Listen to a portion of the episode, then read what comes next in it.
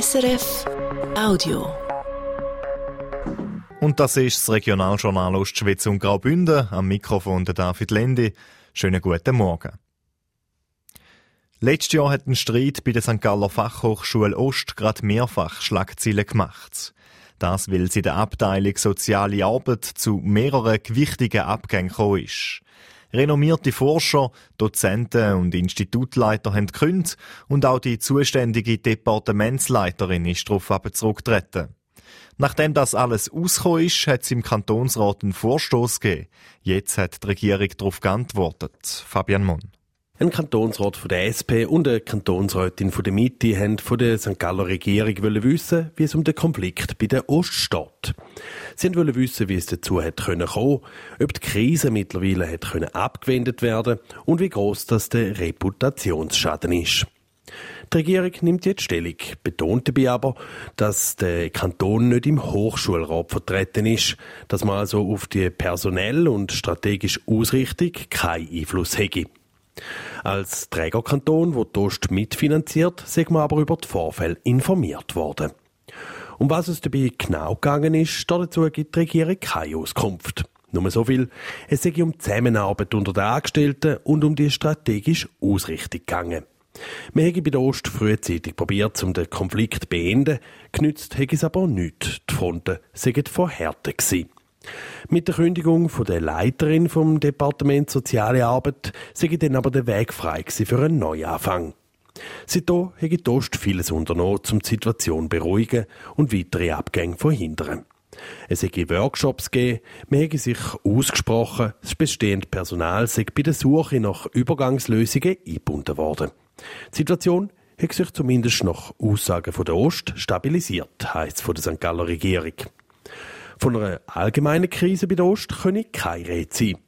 Abgesehen vom Konflikt, wo im Departement Soziale Arbeit zu mehreren Abgängen miteinander geführt hat, haben wir im Vergleich zu anderen Hochschulen keine besonders hohe Personalfluktuation. Im Kanton Glarus wird in den nächsten gut zwei Monaten die Luchspopulation geschätzt. Das durch das erste Luchsmonitoring von der Stiftung Raubtierökologie und dem Wildtiermanagement Cora vom Kanton. Die Stiftung stellt die Zusammenarbeit mit dem Kanton im westlichen Kantonsteil gutes Dutzend Fotifallen auf. Insgesamt sind es dann 84, weil auch Teil der Kantone Schweiz, Uri und Zug überwacht werden. Der Christoph Jäcki, Leiter Abteilung Jagd und Fischerei vom Kanton Glarus. Wir tun selbstverständlich im ganzen Kanton Luchse registrieren, wenn wir sie merken, auch mit Fotofall, aber nicht die gleiche Systematik. Also unsere Daten erlauben uns nachher nicht, die Dichteschätzungen zu machen, die das Cora macht. Die machen das nach einem standardisierten Verfahren, eben mit den rund 60 Nächten, wo sie die Fotofallen draussen haben, in einer bestimmten Dichte verteilt. Aktuell gäbe es im Kanton Glarus drei bis vier Lüchs, ohne die Jungen, schätzt Christoph Jäcki. Die Bevölkerung wird in dem Monitoringgebiet mit Infoschildern auf die Fotifallen hingewiesen. Im Kanton St. Gallen sollen die Chancen, die die Digitalisierung in der Landwirtschaft bietet, noch mehr genutzt werden. Gestern Nachmittag hat der Kanton zusammen mit der Gemüsebauernvereinigung Rital auf dem Gemüsebaubetrieb St. Margrethe bei einer Vorführung mit einem automatisierten Traktor die Chancen, aber auch die Herausforderungen von so Technologien gezeigt. Die Vivienne Oschier vom Landwirtschaftlichen Zentrum Saletz vom Kanton St. Gallen. Die Traktoren die fahren nicht einfach selber um im Feld. Einer, der da die Überwachung hat, ist immer noch wichtig als Chauffeur. Wir wollten aber zeigen, dass es mit genauen Positionsdaten bei den Traktoren möglich ist, dass sie automatisiert fahren, also dass man nicht mehr selber muss lenken, sondern dass man wirklich den kann in einer perfekten Linie im Feld fahren lassen und darum zum Beispiel auch eine bessere Ausnutzung vom Feld und so weiter auch den kann erreichen. Auch eine bessere Unkrautbekämpfung sei so möglich. Die grösste Herausforderung sei die Harmonisierung der verschiedenen technischen Systeme, die es dafür brauche und dass man die Kosten wieder reinholen können.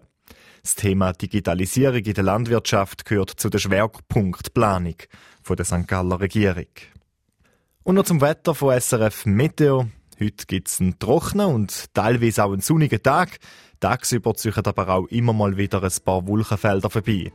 Das bei milden Temperaturen. Zu Chur gibt es 11 Grad, zu Herisau 10 und in St. Gallen werden heute Höchstwert von 9 Grad erwartet. Das war ein Podcast von SRF.